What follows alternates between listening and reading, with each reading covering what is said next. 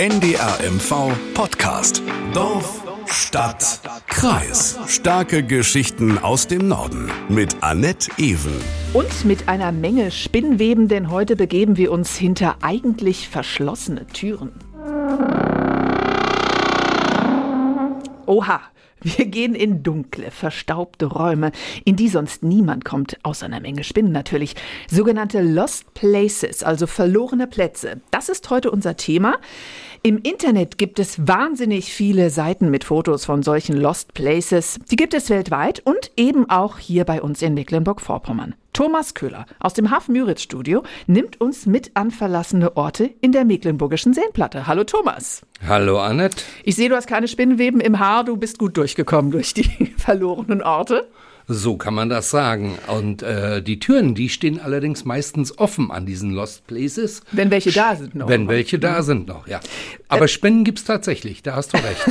Wie bist du denn auf dieses Thema gekommen? Ja, das ist ganz einfach. Das hängt sicherlich damit zusammen, dass ich viele Jahre auch als Reiseleiter gearbeitet habe. Ach in Thüringen und hier mhm. in Mecklenburg-Vorpommern. Und äh, es waren meist Senioren, die ich begleitet habe. Und da war es immer ganz wichtig, Geschichten zu erzählen. Ja. Und äh, die sucht man sich dann natürlich raus und solche verlorenen Plätze, solche Lost Places, die haben natürlich Geschichten und das ist sicherlich ganz einfach der Hintergrund. Außerdem steht auf meiner To-Do-Liste, ich wollte einmal einen Podcast mit dir machen. da kannst du schon mal einen Haken dran machen. Das hast genau. du ja heute erledigt.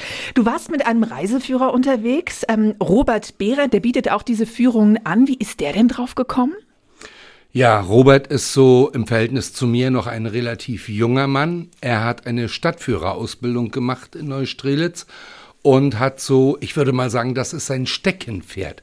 Er sucht auch nach besonderen Dingen und davon gibt es in Neustrelitz sehr viele. Mhm. Zum Beispiel dadurch, dass das äh, eine Residenzstadt war, zum einen und zum anderen, dass es eine Stadt war, in der die sowjetischen Streitkräfte viele Jahre ja zu DDR-Zeiten präsent waren. Und so ist eins nach dem anderen gekommen und da hat er einen Platz nach dem anderen gefunden und inzwischen ist er so weit, dass er, ich würde sagen, Pi mal Daumen 25 bis 30 30 solcher Plätze auch zu Führungen anbietet. Ja. Was, äh, wo nimmst du uns denn heute mit? Wir waren auf einer Reise sechs Stunden lang. Wir haben oh in Neustrelitz angefangen, ja. sind dann gefahren nach Wesenberg und Miro. Mittendrin liegt Diemitz, das war die Station Nummer zwei. Und geendet sind wir dann an der Müritz Na, in okay. Rechlin. Wir fangen mal an mit ähm, Neustrelitz. Da reden wir über den Schlachthof, über den ehemaligen Schlachthof, muss man sagen. Vielleicht sind Sie da auch schon mal vorbeigefahren. Ähm, das liegt direkt an der B96 in Neustrelitz in einem Industriegebiet kurz bevor der Blitzer kommt, wenn Sie auf dem Weg nach Berlin sind. Vielleicht sind Sie da schon mal reingeraten. Thomas, ähm, gib uns doch erstmal die Eckdaten von dem Schlachthof. Ja, der steht da seit 1993 und 1995 wurde dieser Schlachthof geschlossen. Also das, das sind, war nicht lang. Nee, gerade mal zwei Jahre in Betrieb gewesen und jetzt haben wir 2022, also fast 30 Jahre inzwischen, wo er schon wieder zu ist. Und da interessiert natürlich die Geschichte dahinter. Warum ist er zu? Natürlich, es gibt in der Schweineproduktion stagnierende Preise, das sagt der Bauernverband. Mhm. Es gibt Jahre, da gab es die Schweinepest und es gibt in der Schweineproduktion natürlich auch viel Streit. Also alles nicht ganz unumstritten und Fakt ist, die Schweinezucht hat in Mecklenburg-Vorpommern nachgelassen, um etwa ein Viertel. Und Mecklenburg-Vorpommern hatte ja drei Großschlachthöfe, Neustrelitz, Anklam und Teterow. Und das war ganz einfach eine Philosophie der Agrarpolitik der 90er Jahre. So jedenfalls hat es mir unser Landwirtschaftsminister Till Backhaus erzählt. Also am Anfang der 90er Jahre war genau diese Theorie ja entwickelt worden. Wir haben hier große Landwirtschaft, wir werden Großbetriebe haben der Tierproduktion ähm, und das hat sich so überhaupt nicht bewahrheitet, sondern wir haben ja einen massiven Abbau der Tierproduktion um zwei Drittel und äh, am Anfang der 90er Jahre dann sogenannte Versand, europäische Versandschlachthöfe. Das heißt, von hier aus gehen die Tiere dann äh, in die ganze Welt hinaus. Neustrelitz ist ja nie richtig ins, ans Netz gegangen. Anklam ist, äh, ist in, in die Insolvenz gegangen und ist aufgegeben worden. Und äh, in Tetero haben wir nur noch, leider nur noch die Rinderschlachtung. Und äh, Insofern äh, war das eine wirkliche Fehlentscheidung. Heißt, da wurde gar nicht so wirklich geschlachtet. Also es wurde in den zwei Jahren schon geschlachtet, aber der äh, Schlachthof war wohl nie richtig ausgelastet. Und wenn man sich das vorstellt vor dem Hintergrund, dass ja eigentlich die Deutschen Fleischesser sind, zumindest behaupten das die Experten, dass pro Kopf in Deutschland 1,2 Kilogramm Fleisch und Wurst pro Woche gegessen werden. Aber es nimmt ja ab, glaube ich, ne? Leichte Tendenz. Ja. Und rund 50 Millionen Schweine werden in Deutschland geschlachtet Ach, im Jahr. Mehr eigentlich nur Hühner, nämlich 600 Millionen sogar. Und so hat es mich auch nicht gewundert, dass irgendjemand auf die Idee gekommen ist, aus diesem Schlachthof dann einen Schlachthof für Geflügel zu machen. Das war 2010. Ja. Da wurde sogar eine Firma in Neustrelitz gegründet, Friki Neustrelitz GmbH. Hört sich ein bisschen süß an, Fricki. Aber- Aber, hat, auch das hat nicht geklappt. Nein, auch das hat nicht geklappt. Ich weiß nicht genau warum, aber das ganze Ding ist nie zum Laufen gekommen. Dann gab es 2019 nochmal die Idee, da hat ja der Schlachthof in Tetero geschlossen Genau, ja. und die schlachten nur noch Rinder. Und da gab es so die vage Idee, naja, vielleicht könnte Neustrelitz wieder ans Netz gehen, aber inzwischen hat sich das ganz einfach alles zerschlagen. Lass uns noch einmal einen Schritt zurückgehen, denn äh, in Neustrelitz, man glaubt es nicht, äh, dass dieser Schlachthof ähm, geschlossen wurde, hat ja auch ähm, mit der großen Weltpolitik zu tun. Stichwort Moxel, glaube ich, ne? Ein bisschen ja. Diese Firma Moxel gibt es seit den 40er Jahren in Deutschland, ist äh, im Allgäu, stand der erste Schlachthof, ist sehr expandiert, unter anderem auch in den 80er Jahren nach Berlin, damals mit mehr als einer Milliarde Umsatz und hat 1993 dann drei Schlachthöfe in der Nachwendezeit gegründet in Ostdeutschland, Sachsen-Anhalt, Brandenburg und einen in Mecklenburg-Vorpommern eben in Neustrelitz. Und ein Jahr später ist diese Firma in eine finanzielle Schieflage geraten und dadurch sicherlich auch die Schließung in Neustrelitz mit bedingt. Und zusammenhängt das wohl alles mit einer Affäre mit Schalk Golokowski und seiner Firma. Coco, kommerzielle Koordinierung der DDR. Der DDR-Devisenbeschaffer, so habe ich mal über ihn gelesen, ne? Die Genauso. Älteren werden sich erinnern. Genau so ist es. Inzwischen ist der Mann schon tot. Aber es gab wohl Beziehungen zwischen ihm, seinen Firmen und dieser Firma Moxel. Und offenbar wurde dort Geld vorbeigeschleust am Fiskus der BRD. Und das alles ist in der Nachwendezeit rausgekommen durch große Untersuchungen. Und das war Anfang der 90er Jahre, in der Zeit, wo er diese drei Schlachthöfe gebaut hat. Also durchaus ist es nicht belegt, aber durchaus möglich, dass das also einen direkten Zusammenhang gegeben hat. Jetzt haben wir ganz viel über die Geschichte gesprochen von diesem Schlachthof, weil sie einfach bewegt ist und auch spannend. Ähm, wie sieht's denn da jetzt aus im Inneren? Also, es ist alles leer, es ist aber gut gepflegt. Wir konnten nicht rein, weil der Schlachthof gerade in der Phase ist, wo er verkauft wird an einen neuen Eigentümer. Und da wollte man uns nicht reinlassen. Die Verhandlungen sind wohl noch nicht ganz abgeschlossen. Es gibt noch keinen Notarvertrag. Auf alle Fälle ist bekannt, dass zwei Unternehmer aus Neustrelitz das ganze Objekt gekauft haben und daraus einen Gewerbepark machen wollen. Also da sollen Okay. Logistikfirma rein, vielleicht Büros, Verwaltung, also was auch immer, Unternehmen, die sich da ansiedeln. Heißt, die Gebäude sind noch wirklich gut in Schuss, ne? Dass man da also wenig investieren muss und also Schreibtisch rein und kann losgehen. Ich übertreibe jetzt vielleicht ein bisschen. Dafür, dass sie 30 Jahre leer stehen, ja, und man kann auch Bilder im Internet sehen. Also das könnte eigentlich gleich losgehen. Und es soll wohl auch losgehen. Das hat mir jedenfalls unser Stadtführer Robert Behrens so erzählt. Der zukünftige Eigentümer hat mir gesagt, dass die Arbeiten so Ende Oktober jetzt beginnen werden. Dann ist es halt ein Gewerbeobjekt. Es ist kein Lost Place mehr. Lost Places sind eigentlich viel in Bewegung. Also bei den klassischen äh, ist es halt der Verfall, der kommt. Oder ähm, auch was ganz ist, interessant ist, dass sich die Natur das alles zurückerobert. Oder wenn halt Investoren kommen und wir hier das kaufen, entweder reißen sie alles komplett ab oder wie hier, sie nutzen die Bausubstanz. Ja, man kann nur die Daumen drücken, dass das auch wirklich alles so aufgeht, ja. Es sollte diesmal klappen, in der Tat. Ähm, wir kommen von der ganz großen DDR-Politik zu den kleinen Freuden, möchte ich sie nennen. Warte mal hier, ich habe was vorbereitet für uns hier, damit wir richtig in Stimmung kommen. So, Achtung. Da. Die Kinderstimmen, das sind sie. Wir reden nämlich über Ferienlager. Vielleicht verbindet der ein oder andere von unseren Hörern und Hörerinnen ja tolle Kindheitserinnerungen mit dem Ort Diemitz. Wir haben es ja schon angedeutet, denn dort gab es ein Ferienlager, idyllisch im Wald am See gelegen. Ähm, und Thomas, bevor du jetzt aber weiter erzählst, äh, wie es dort aussieht, noch der Hinweis an Sie. Schreiben Sie uns eine E-Mail an dorfstadtkreis.ndr, wenn Sie etwas für uns haben, das Sie gerne mal bei uns im Podcast hören würden. Vielleicht waren Sie auch mal in Diemitz, äh, haben da äh, Ihre Ferien verbracht und haben tolle Geschichten und sagen, wir müssen Diemitz eine ganze Folge widmen. Dann immer her mit der E-Mail. Ferienlager, ich habe es gerade angedeutet, eine ganz ganz große Sache für ja, Kinder in der ehemaligen DDR. Für dich auch? Also die mit selbst äh, habe ich zum ersten Mal gesehen, jetzt ja. 30 Jahre nachdem es geschlossen wurde, aber Ferienlager ja. Ich war nach der fünften Klasse das erste Mal selbst in einem Ferienlager. Mhm und äh, kenne die Erfahrungen und die Erlebnisse, die man dort hatte. Das war auch an einem See in der Uckermark, an einem Röttelinsee. Mhm. Und ich kenne auch äh, aus unserer Arbeit ein ehemaliges Ferienlager an der polnischen Grenze zwischen Pasewalk und der Grenze in Plöwen. Das ist eins der wenigen, das es heute noch gibt. In Plöwen? In Plöwen. Mhm. Das gehört jetzt zum Kreis Vorpommern-Greifswald und soll durch einen Eigenbetrieb dort verwaltet werden. Ansonsten gibt es ja die meisten, muss man leider sagen, in diesem Zusammenhang nicht mehr. Ferienlager war ja etwas ganz Typisches für ja. die DDR.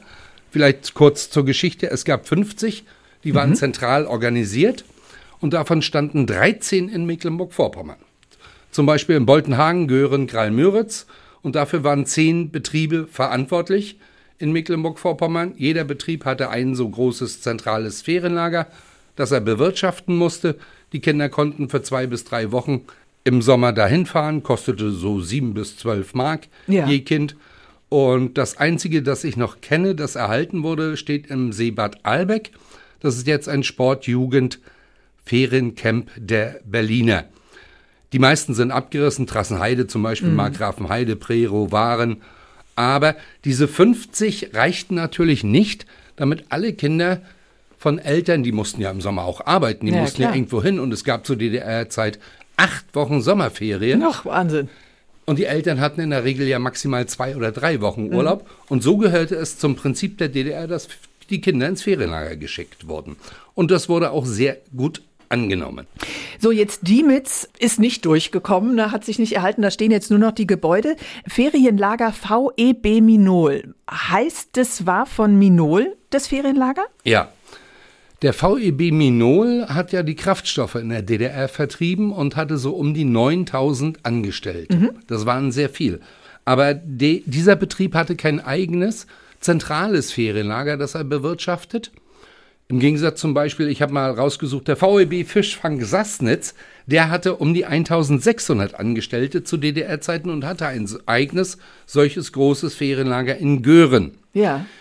Ich weiß nicht, warum der VEB Minol keins hatte, aber ich vermute, dass es damit zusammenhängt, das war ja nur eine Vertriebsgesellschaft. Mhm. Die hat die Kraftstoffe, die die Autos Trabant und Wartburg zu DDR-Zeiten, Chicoli und so weiter getankt haben. Mhm. Produziert wurde das in der Regel in Schwed, aber wir waren darauf angewiesen, dass das Erdöl ja aus der Sowjetunion genau, kam. Ja. Und das andere waren alles zumeist Betriebe, die eine eigene Produktion hatten. Das mhm. kann der Hintergrund sein. Und die haben sich dann gedacht, die müssen die Kinder ja auch irgendwo lassen im, in den Sommerferien. Und das ist, sich, Problem.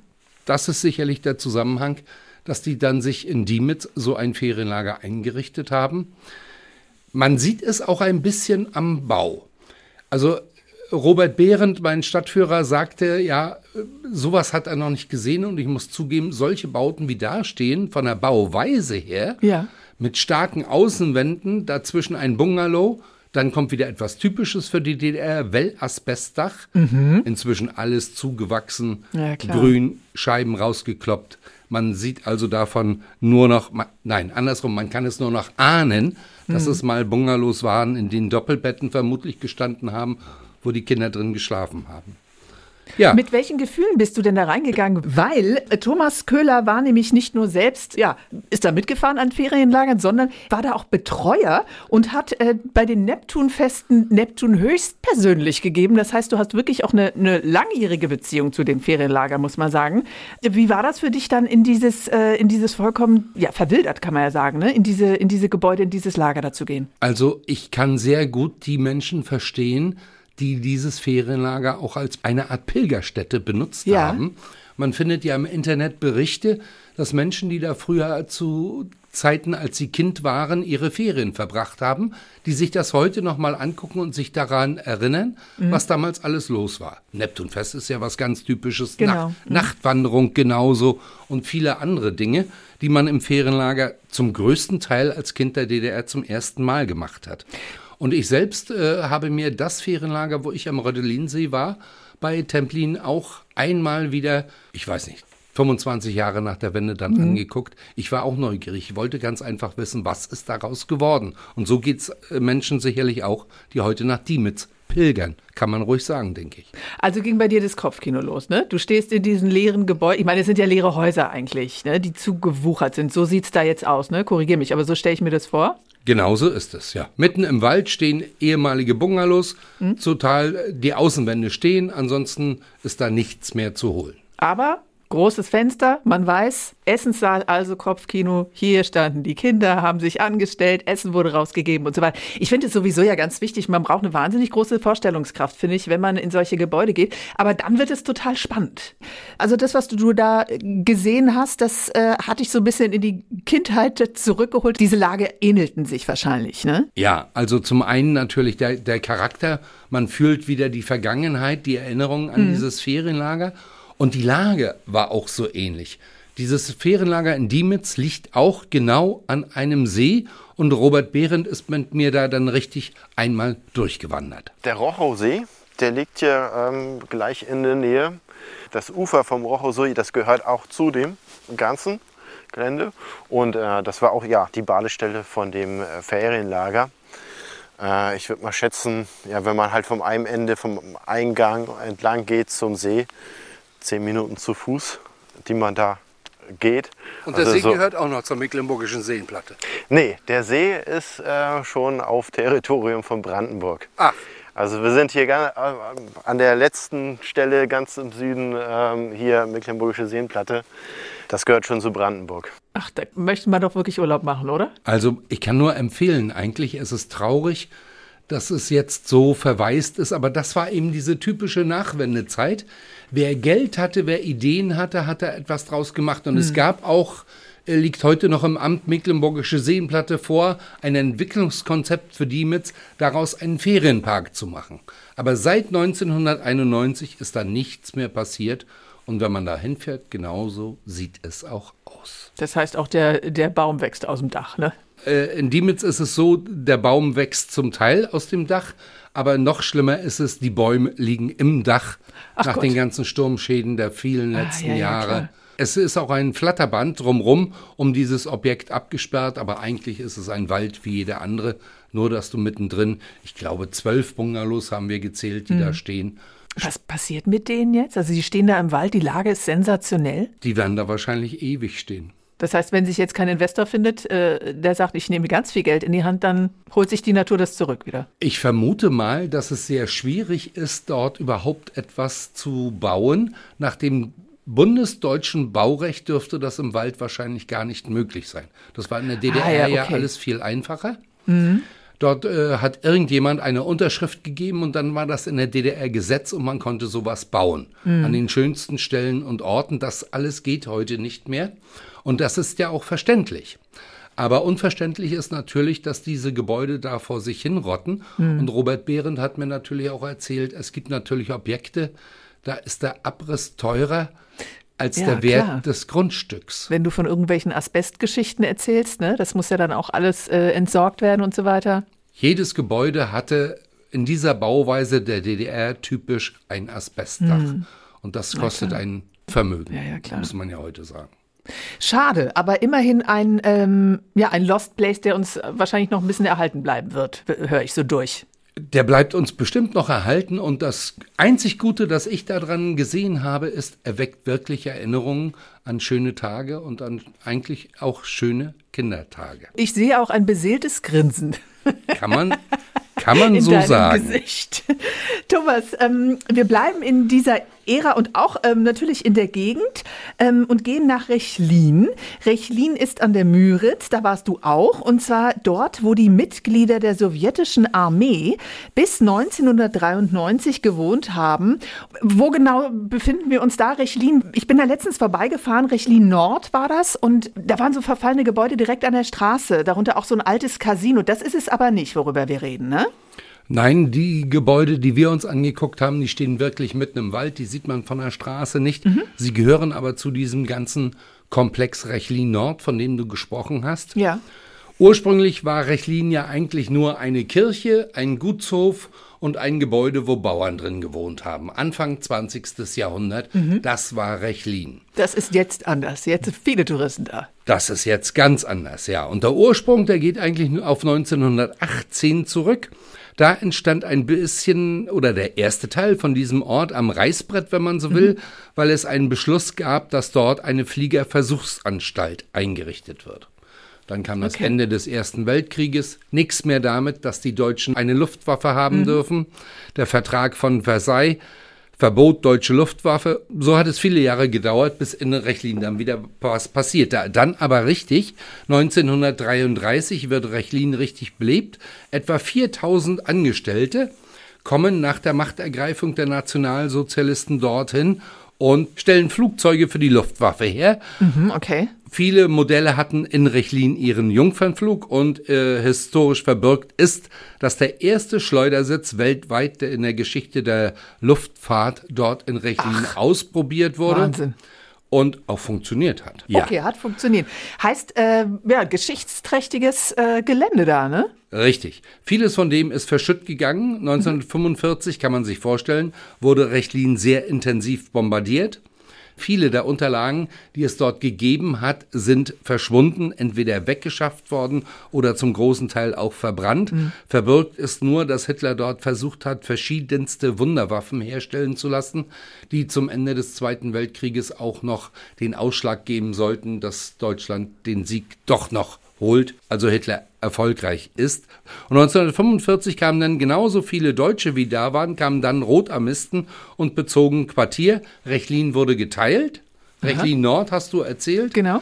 Da zog dann die Sowjetarmee ein und Rechlin der andere Teil. Dort lebten diejenigen weiter, die eben dahin gehörten, da geboren wurden und nicht zu dieser Ver Fliegerversuchsanstalt gehörten. Ein- Deswegen werden da wahrscheinlich auch immer wieder äh, Bomben gefunden, ne? Letztens ja gerade wieder, ne? Die dann entschärft werden müssen und so weiter. Richtig. Wir haben ja allein, glaube ich, in den letzten äh, zwölf Monaten, also im letzten Jahr, zwei größere Bombenfunde. Genau. Und das sind die Bomben aus dieser Zeit. Da wurde sehr intensiv bombardiert. Was ja auch damit zu erklären ist, warum. Äh, Da war eben der Stützpunkt Genau, der ja, ja. Ich äh, würde nicht ausschließen, dass in den nächsten Monaten die ein oder andere da auch noch gefunden wird. Also Also sobald man buddelt wahrscheinlich, ne? Läuft man Gefahr, was zu finden. richtig, dass da die eine oder andere Bombe noch drin liegt, damit musste man ganz Naja, einfach klar, rechnen. Klar. So, jetzt war die Rote Armee also in diesen, in diesen Wohngebäuden und ist dann nach der Wende, haben sie ihre Köfferchen gepackt, da sind auch zwei Jahre geblieben bis 93, ne? Richtig, es hat drei Jahre gedauert und dann mussten sie nach Drei, ich habe zwei gesagt, drei natürlich, Drei, klar, ja. drei. Und dann haben die ihr Köfferchen gepackt und, und sind los und haben alles Tür zu und Richtig. Tür zu, ab nach Hause. Was blieb, sagt die Chronik, 37 Doppelhäuser, die da standen, Mhm. 28 Einfamilienhäuser, eine Schule, zahlreiche Kasernen und 74 Katzen und sechs Hunde. die haben sie nicht mitgenommen. Die haben sie nicht mitgenommen. Nein, durften sie wahrscheinlich nicht, keine Ahnung. Und es blieben 2400 Einwohner dort, die nach der Wende dort lebten. Und einer von ihnen war der heutige Bürgermeister Wolf-Dieter Rinckgut. Er hat mir erklärt, warum diese Häuser, die wir uns angeguckt haben, dort noch so stehen, wie sie 1993 verlassen wurden. Das liegt nämlich daran, dass es im Gesetz zur deutschen Einheit einen Passus gibt und der heißt, Reichsvermögen ist Bundesvermögen. Das heißt, irgendwann hat sich der Bund das alles zugeeignet und dann hat der Bund ohne übrigens die Gemeinde überhaupt richtig einzubeziehen, riesengroße Flächen verkauft. Fast 80 Hektar am Stück verkauft an irgendwelche Leute, von denen der Bund meinte, die seien genau die richtigen. Die sind zum Teil dann insolvent gegangen, dann hat es eine Zwangsversteigerung gegeben und aus der Zwangsversteigerung heraus haben Leute aus Dubai sich Flächen gekauft mit Häusern drauf. Zweieinhalbgeschossige, großformatige Häuser. Und die findet man heute mittlerweile wie bei den Mayas im Wald verschwunden. Die Natur holt sich alles zurück in 30 Jahren. Man soll es nicht für möglich halten. Die findet man da irgendwo und mit diesen Häusern müssen wir umgehen. Die sind zum Teil lebensgefährlich. Und wenn dort Kinder spielen, kann man sich das nicht zu Ende vorstellen. Da war jetzt schon ganz viel drin. Also wie sieht es da aus? Das sind große, wahrscheinlich Backsteinbauten, würde ich mal vermuten. Ne? Ja, das ist die typische Bauweise 20er und 30er Jahre. Mhm. Backstein, das sind zwei Kasernengebäude, die wir uns angeguckt haben, die unmittelbar zusammenliegen. Da hat das Fußvolk gelebt. Also ich schätze mal so für 100 bis 200 Leute diese mhm. Gebäude. In dem einen gibt es einen riesen Speisesaal, den kann man noch erkennen. Und vermutlich der eine Raum war früher mal die Küche. Ja. Der ist nämlich heute noch gekachelt. Und die stehen da so, wie sie 1993 verlassen wurden. Im wahrsten Sinne des Wortes. Heißt, man kann da einfach hingehen. Also es hörte sich ja so an, ne? Das ist jetzt kein abgeschlossenes äh, Gebiet und nochmal, aber es ist natürlich auch gefährlich, ne? Die sind ja nicht gesichert, diese Gebäude, höre ich daraus, ne? Die Gebäude sind nicht gesichert, nein. Ja. Äh, ich habe Robert Behren zwei, dreimal gefragt, während wir in den Gebäuden unterwegs waren, ob wir sicher sind oder nicht. Und wir haben auch nur ganz bestimmte Eingänge genutzt. Ja. Es muss also äh, etwas passieren, aber verantwortlich ist ja eigentlich der Eigentümer nach deutschem Gesetz dafür mhm. und der Eigentümer ist offenbar nicht auffindbar. In Dubai der oder? Wem auch immer das jetzt gehören mag, es kann ja, ja durchaus sein, dass die Häuser inzwischen dreimal weiterverkauft wurden mhm. und das nur keiner weiß. Ah, das lässt sich nicht rausfinden, wem das gehört. Das lässt sich sicherlich rausfinden, aber das rauszufinden könnte auch unter Umständen Jahre dauern. Aber kann die Gemeinde da nicht einfach einen Zaun drumherum machen? Das wird wahrscheinlich irgendwann auch so kommen, mhm. dass das dann passieren wird. Aber das alles kostet Geld und äh, viele Gemeinden haben ja äh, wenig Geld. Und so findet man da eben diese Plätze, die im Wald etwas versteckt sind. Aber sie haben eben auch ein Gutes. Man kann sehr gut nachverfolgen, dass die Natur irgendwann die stärkere Kraft ist gegenüber dem Menschen ja. oder gegenüber dem, was der Mensch einmal geschaffen hat. Mhm. Wir haben uns das eine Gebäude angeguckt und da sieht man richtig, dass nicht nur im Hausinneren Bäume wachsen. Robert Behrendt. Man kann es hier an den Bäumen sehen, an den zwei Birken, die dort nicht aus den, aus dem Gebäude, sondern genauer aus dem Dach herauswachsen. Wenn man ganz genau hinguckt, sieht man das. Ja, also die Gebäude sind eigentlich stabil, wenn sie äh, intakt bleiben so alte Gebäude, die sind eigentlich äh, relativ sicher, auch, auch wenn sie jetzt äh, 100 Jahre alt sind. Nur wenn die Dächer einmal kaputt sind, äh, wenn da Dachziegel fehlen, dann regnet es rein und dann beginnt ein Prozess, also das Holz verfault. Also nochmal der Hinweis, ne? auch wenn man da hingehen kann, theoretisch, ähm, wenn Sie es machen möchten, schauen Sie sich vielleicht die Gebäude lieber von außen an und gehen Sie nicht rein. Ähm, denn ob so eine Diele hält, das weiß man im Zweifel erst, wenn man äh, durchgebrochen ist. Ne?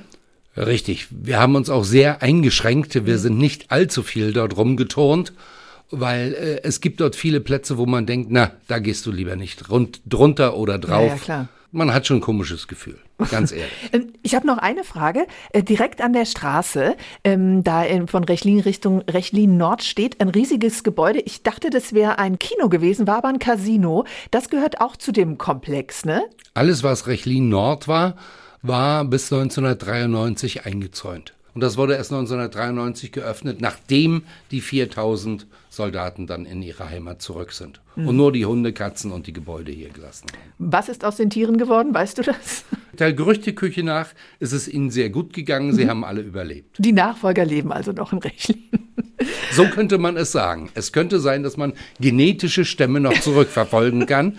Dazu vielleicht mehr in einem anderen Podcast. Genau. Der Schlachthof in Neustrelitz, das Ferienlager in Diemitz äh, ja, und die Wohngebäude der Sowjetarmee in Rechlin. Über diese Lost Places haben wir gesprochen. Ähm, Robert Behrendt, du hast es schon angedeutet, der hat ja aber noch mehrere Orte auf seiner Liste. Welche denn? Gib uns noch mal ein paar Stichworte. Ja, eins wollten wir uns eigentlich noch angucken an dem Tag, das ja. Gutshaus in Ankershagen, aber das ging logistisch einfach nicht mhm. auf. Und da gibt es auch so kleine Geschichten. Das Gutshaus Ankershagen steht seit 25 Jahren auch schon leer. Mhm. Das war zu DDR-Zeiten mal eine Schule. Und die wurde, wie viele andere ja auch, 1997 geschlossen, also in der Nachwendezeit. Und es gibt ganz sicherlich auch dort viele schöne Geschichten zu erfahren. Unter anderem ein Name, der hier in der Region zumindest ja sehr bekannt ist, Johann Heinrich Voss. Mhm. Ein Autor und ein Übersetzer, Übersetzer mhm der hat dort im 18. Jahrhundert als Hauslehrer gearbeitet. Also Thomas, es gibt viele Dinge, über die wir noch reden können. Ähm, das höre ich raus und darüber freue ich mich. Ähm, wenn Sie nicht nur hören, sondern auch sehen möchten, wie diese Lost Places aussehen, dann gehen Sie mal auf ndr.de-mv. Da finden Sie zum einen einen Beitrag von Thomas ähm, aus dem Nordmagazin und dann auch natürlich noch einen Online-Artikel mit Bildern zu den Gebäuden. Vielen Dank an Thomas Köhler aus dem Hafmüritz-Studio. Gerne, Annette. Mir bleibt noch Ihnen einen weiteren Podcast von NDR MV zu empfehlen, nämlich Spompf, der Sportpodcast. Diesmal zu Gast der neue Mann im Mittelfeld bei Hansa Rostock, Kai Pröger. Und damit verabschiede ich mich. Mein Name ist Annette Even. NDR MV Podcast. Dorf, Stadt, Kreis. In der kostenlosen NDR MV App und in der ARD Audiothek.